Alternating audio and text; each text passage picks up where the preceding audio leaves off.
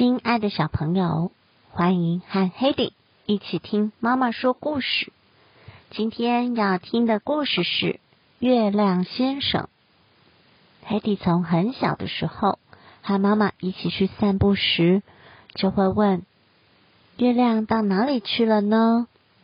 现在他可以分辨月亮是圆圆的，像一颗球，还是弯弯的，像一根香蕉。黑迪一直很喜欢月亮，也喜欢月亮先生的故事，一起听听看吧。在月光很亮的夜晚，人们抬头看着月亮先生，窝在他那间银白色的房子里。每天晚上，月亮先生从天上看着地球人开心的跳舞，就觉得好羡慕哦。要是。能有那么一天，可以跟他们一起玩就好了。月亮先生想，我在这上面的生活真的好无聊哦。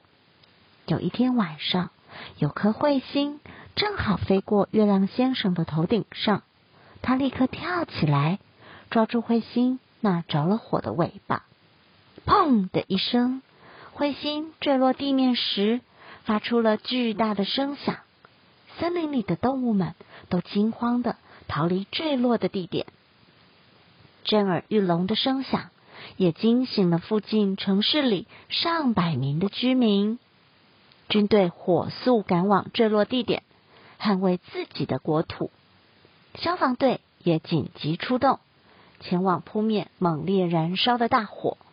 连卖冰淇淋的小贩也赶着去摆摊子卖冰淇淋。给好奇围观的群众。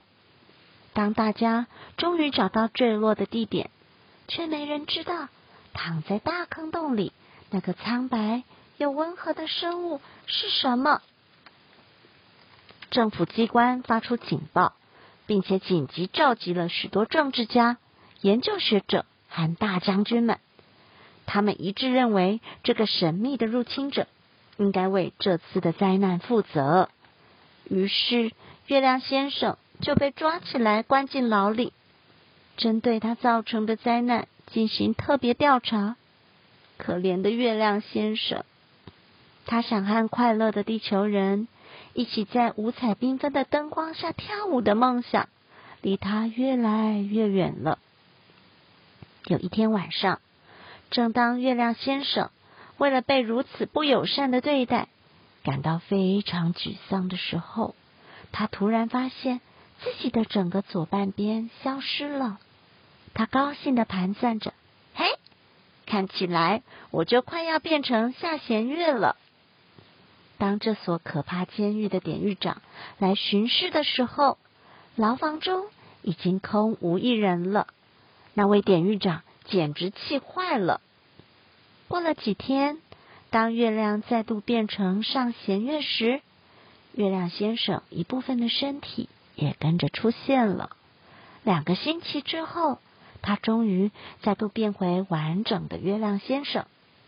重获自由的月亮先生开心的四处漫步。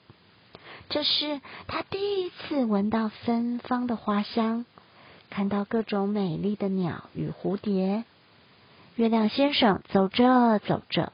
偶然的走进了一场花园舞会，他跟盛装打扮的宾客跳舞。一位女士赞美他：“你们看啊，他的装扮简直就跟月亮先生一模一样。”月亮先生兴高采烈的喊大家一起跳舞，一跳就是好几个小时。忽然，月亮先生看到外面出现很多军人和警察。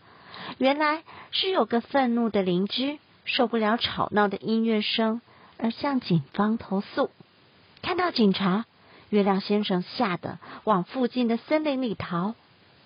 警察发现了他，立刻展开一场森林追捕行动。但是月亮先生比警察更机灵，躲藏在森林里。就在他停下来喘息的时候，他发现。眼前出现一座古老的城堡，城堡里住着一位被人们遗忘多年的科学家邦森博士。几百年来，他一直专注在建造一艘可以飞往月亮的太空船。他热情的招待月亮先生。这一天，太空船终于建造完成，并且设置在塔顶的发射平台上了。但是，邦森博士已经太老又太胖，他根本无法挤进太空舱，所以他邀请他的客人当他的第一位飞行员。月亮先生有点犹豫，因为他在地球上还没有体验到友善的感受，大家也还不了解他。于是，邦森博士决定耐心的等到月亮先生变成下弦月时再发射火箭，因为他想，到那时候月亮先生的身体就会变小，就可以进入太空舱了。过了几天，月亮先生。终于要和他的恩人告别了，他们含着眼泪互相说再见。最后，月亮先生登上太空船，怒吼的火箭就往天空发射了。由于邦森博士成功的发射了第一艘太空船，他终于获得长久以来希望得到的认同，并被任命为一个重要科学委员会的主席。至于满足了好奇心的月亮先生，再也没有回到地球，一直窝在他那间高挂在天空的银白色房子里。故事就说到这喽，晚安。